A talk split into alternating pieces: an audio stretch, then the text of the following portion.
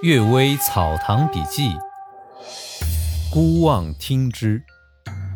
二二百五十二。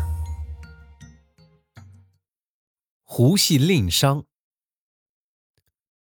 世禄川说呀，有个商人在淮上经商，偶尔经过一条小巷，见到一个女子，相貌美丽动人，简直就像仙女。商人悄悄向附近的邻居打听，他们说呀：“呃，这女子刚来这儿，还不到一个月，只有一个老母亲带几个婢女聚在一起，不知是什么样的人。”商人于是贿赂媒婆去查看。那老母亲对媒婆说：“呀，我们是杭州人，姓金。”这次是与一个儿子、一个女儿一起去投靠女婿，不幸儿子生病死在船上，两个仆人又趁机盗取钱财逃走了。我们孤零零的寡母幼女，怕在路上遭到强暴，不得已在这里租了房子暂且住下，等候亲戚家来迎接，还不知他们肯来与否啊。说完，这老妇人就哭了起来。媒婆用话引诱说：“你们现在无处可去，在这里又没有人可依靠，将来究竟怎么打算呢？有这样的女儿，何不就在这儿找一个好女婿？你的晚年也就有了依靠了。”那老母亲说：“呀，你的话说的对。”我也不想要多的聘礼，只是我这女儿爱惜抚养这么多年，也不愿草草了事。如果有人能给她缝些衣裳，买些首饰家具，合起来值千把两银子，我就把女儿许给他。治下的这些东西，到时候仍然是他家所有，我只是到那儿看一遍，不取丝毫回来。媒婆把这话告诉商人。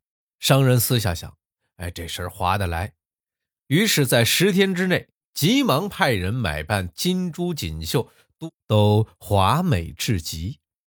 所制的一切家具也样样精致。在迎亲的前一天，他请那老母亲来验看，老母亲相当满意。第二天啊，他们敲锣打鼓来到女方家，只见大门紧闭不开，等了很久，叫也没人答应。询问邻居呢，又说没见他们搬走。一伙人不得已，只好翻墙进去看。这房间之内又空又静，没有一个人。在各个房间到处搜寻，只在一张破床之上发现几具骷髅。才知道啊，他们不是人。商人回到家，置办的东西一件也没少，只是毫无用处，重新去卖。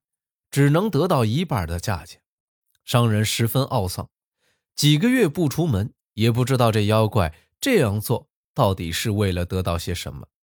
有人说呀，这妖怪本来无意迷惑商人，是商人居心不良，反去窥探妖怪，妖怪因而戏弄他。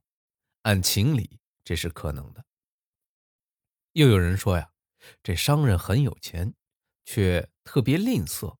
工于算计，一丝一厘都算得很精，触犯了鬼神的忌讳，所以妖怪用美女来戏弄他一下，这也是情理之中应有的事儿啊。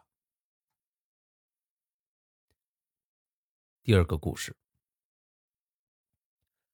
窗中出蝙蝠》。《宣世志》一书记载啊，陇西有个李生，左乳之上生了一个肿瘤，有一天。这肿瘤穿孔，有小野鸡从乳中飞出，不知飞到哪儿去了。文奇录又记载，崔饶峰的外甥李延吉左眼之上长了个瘤子，破开之时啊，有黄雀鸣叫着飞走。这种事儿啊，都不可能用道理解释。内阁学士扎郎阿亲眼见到他亲戚家有个小婢女。脖子之上生疮，窗中出来一只白蝙蝠。由此可知啊，唐代人记载的上述两件事情不假。这世上难以用道理解释的事儿本来就不少，难道仅仅是人世之外的东西我们弄不清楚，只好知道有这么回事儿，而不去讨论吗？第三个故事，醉钟馗。宗人府城曹木堂有一幅鸡仙画的醉钟馗图。我曾在上面题了两首绝句，一首是“一梦荒唐事有无，无声粉本几临摹，纷纷画手多新样，又道先生是酒徒”。另一首是啊，“五日家家普酒香，终南进士一壶觞，太平时节无妖力，任尔闲游到醉乡。”别人画，我题诗，都不过是玩弄笔墨而已。一天啊，我午睡刚醒，听见窗外女仆们正在悄悄谈鬼，说有个姓王的老妇家在西山。他说呀，曾在月夜守瓜田，远远望见一对灯从树林之外慢慢移近，人声嘈杂。原来啊，是一个大鬼醉得要倒下。许多小鬼扶着他，跌跌撞撞往前走。怎么知道这不就是醉钟馗呢？天地之大，无所不有。人们随意画一个人，往往会遇到一个与之相似的人；人们随意取个名字，往往有一个人与之相同。无心而暗合，这是天地自然的安排。习如之湖。相传啊，魏相书先生曾在山中佛寺读书，凡笔墨、桌椅、床铺之类，不需收拾打理，自然没有灰尘。魏先生开始还不在意，后来才感到有些奇怪。一天呢，他很晚才回来，还没开门，只听屋里有悉悉嗦嗦的声音。魏先生从门缝里悄悄往里看，只见呢，有个人正在整理书桌。这魏先生突然闯进去，那个人一晃而穿过后面的窗户就逃走了。魏先生急忙叫他停住，并且靠近些，那人便弓腰站在窗户外面，神情很恭谨，问他是什么妖怪。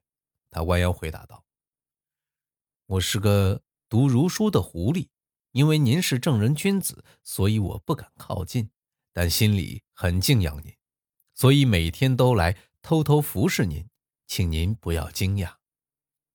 魏先生隔着窗户和他说话，他的话呢很有条理情趣。